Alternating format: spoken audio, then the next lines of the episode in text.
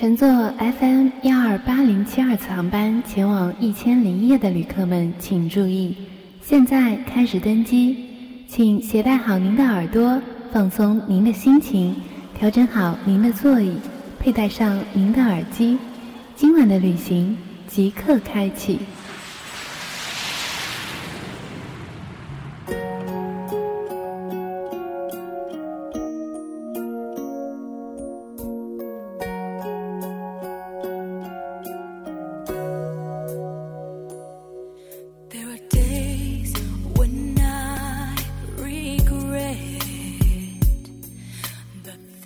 大家晚上好，这里是 FM 幺二八零七二，我的一千零一夜，我是素锦，欢迎大家搭乘今晚的心灵夜航。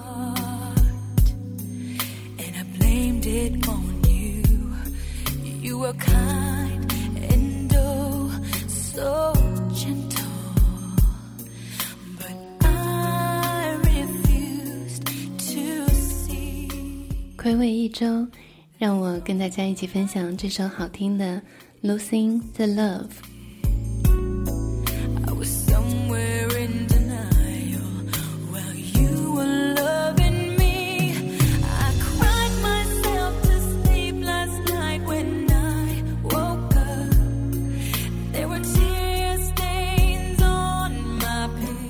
嗓子还是黏黏的。我发现，自从添加了这个历史上的今天这样的板块之后，偷懒都会显得特别的明显。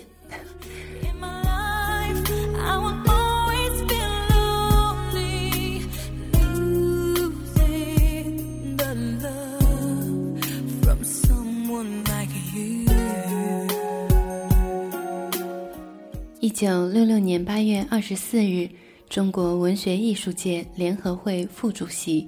我国著名作家、人民艺术家老舍先生逝世，终年六十七岁。一九七八年六月三日，在北京八宝山革命公墓为老舍先生举行了隆重的骨灰安放仪式。老舍先生原名舒舍宇，北京市人，一八九九年出生于城市平民家庭。抗日战争时期，老舍先生曾主持中华全国文艺界抗敌协会。在周总理直接关怀和帮助下，为团结和组织广大文艺工作者参加抗日宣传等方面的工作，做出了积极的贡献。当然，除了各种政治上的职务之外，他把一生贡献给了祖国的文学艺术事业，写出了《骆驼祥子》《龙须沟》《春华秋实》等文学作品，被荣称为人民艺术家。历史总有惊人的相似之处。一一零一年八月二十四日，北宋文学家苏轼也在这一天逝世。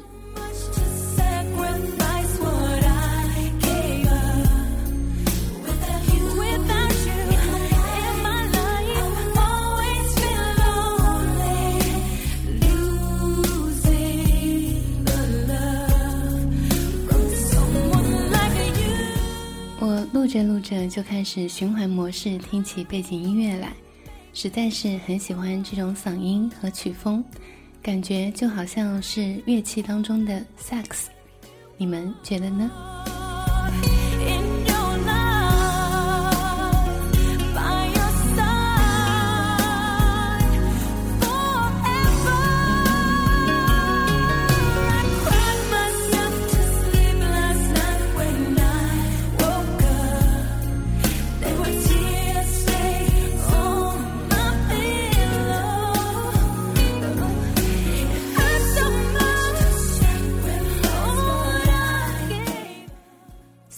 有可能你听到的相邻的一期节目就是上周的诗歌分享节目，但是为了保证时间的正确性，今天的这期节目我们还是照例分享诗歌。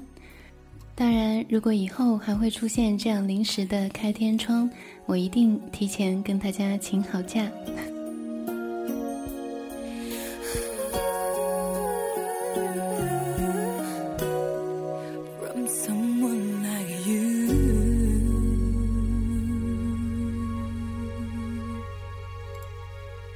这一个心跳的日子终于来临。作者何其芳。这一个心跳的日子终于来临。你夜的叹息似的渐进的足音，我听得清，不是林叶和夜风的私语。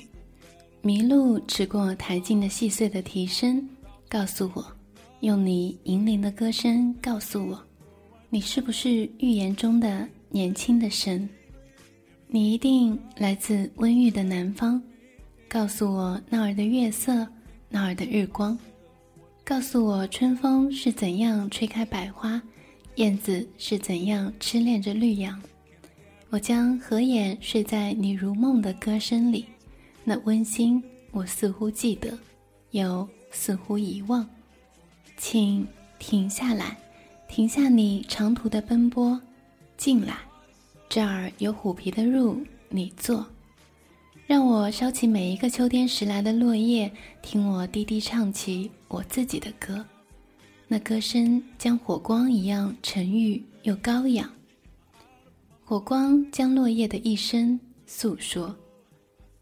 不要前行，前面是无边的森林。古老的树现着野兽身上的斑纹，半生半死的藤，蟒蛇样交缠着，密叶里漏不下一颗星。你将怯怯的不敢放下第二步，当你听见了第一步空了的回声，一定要走吗？等我和你同行，我的足知道每条平安的路径，我可以不停的唱着忘倦的歌。再给你，再给你手的温存。当夜的浓黑遮断了我们，你可以转眼的望着我的眼睛。我激动的歌声，你竟不听；你的足竟不为我的颤抖暂停。像静穆的微风，飘过这黄昏里，消失了，消失了你骄傲之足音。哼。你终于如预言所说的无语而来，无语而去了吗？年轻的神。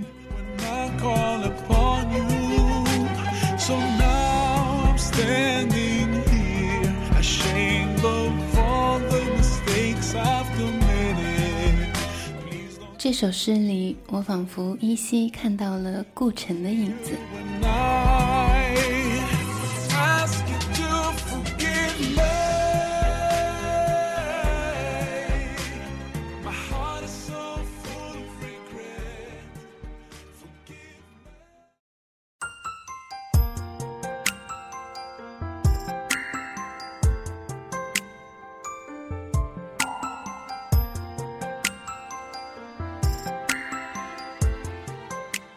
一个英俊的少年每天都到一个湖边欣赏自己的美貌，他对自己的容颜如此痴迷，以至于某一天掉进湖中溺水而身亡。在他落水的地方长出了一株花，人们把它称为水仙花。水仙少年死后，山林女神们来到了湖边，发现他由一个淡水湖变成了一个含有咸味泪水的水潭。你为什么哭呢？山林女神问道。“我为水仙少年而哭。”狐回答道。“啊，我们对你为水仙少年而哭并不感到惊讶。”山林女神们说道。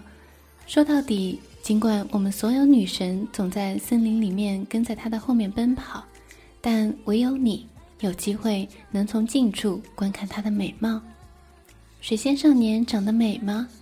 湖问道：“有谁能比你更清楚这一点呢？”山林女神们惊讶地回答道：“她每天都趴在你的边沿，欣赏自己的美貌呀。”湖静默了片刻，最终说道：“我是为水仙少年而哭，但我从未注意到他长得很美。我为水仙少年而哭，因为每次他趴在我的边沿时。”我都能从他的眼睛深处看到映出来的我自己的美丽。水仙少年的故事源自希腊神话中河神克菲索斯与仙女莱里奥普所生的儿子纳西瑟斯。然而，我跟大家分享这个版本，主要是喜欢他所述说的：和你在一起，不是因为你的好，而是你让我看到了我的好。这首杨丞琳的《序》送给大家。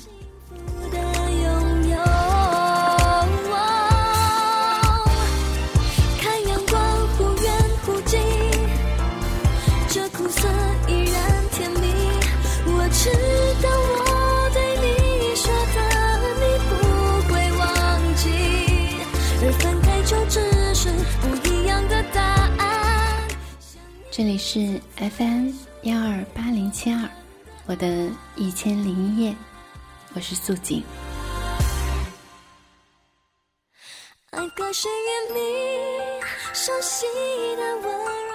虽然荔枝平台上开发了新的社区功能，但是因为粉丝数量的限制，我没有办法开通这个功能。所以呢，如果你们有关于节目的想法，想要跟我沟通。还是可以通过私信来跟我交流的。节目幼稚也好，成长了也好，总归像是孕育的一个孩童，渐渐的长大起来。生活中我会有更多的角色，但在这里，我是用声音陪伴你们的素锦。节目的最后，还是要送上一首外文歌曲。虽然我竭力的在增加国语歌曲的比例，但是呢。这样空灵的歌声，我想更适合伴大家入眠吧。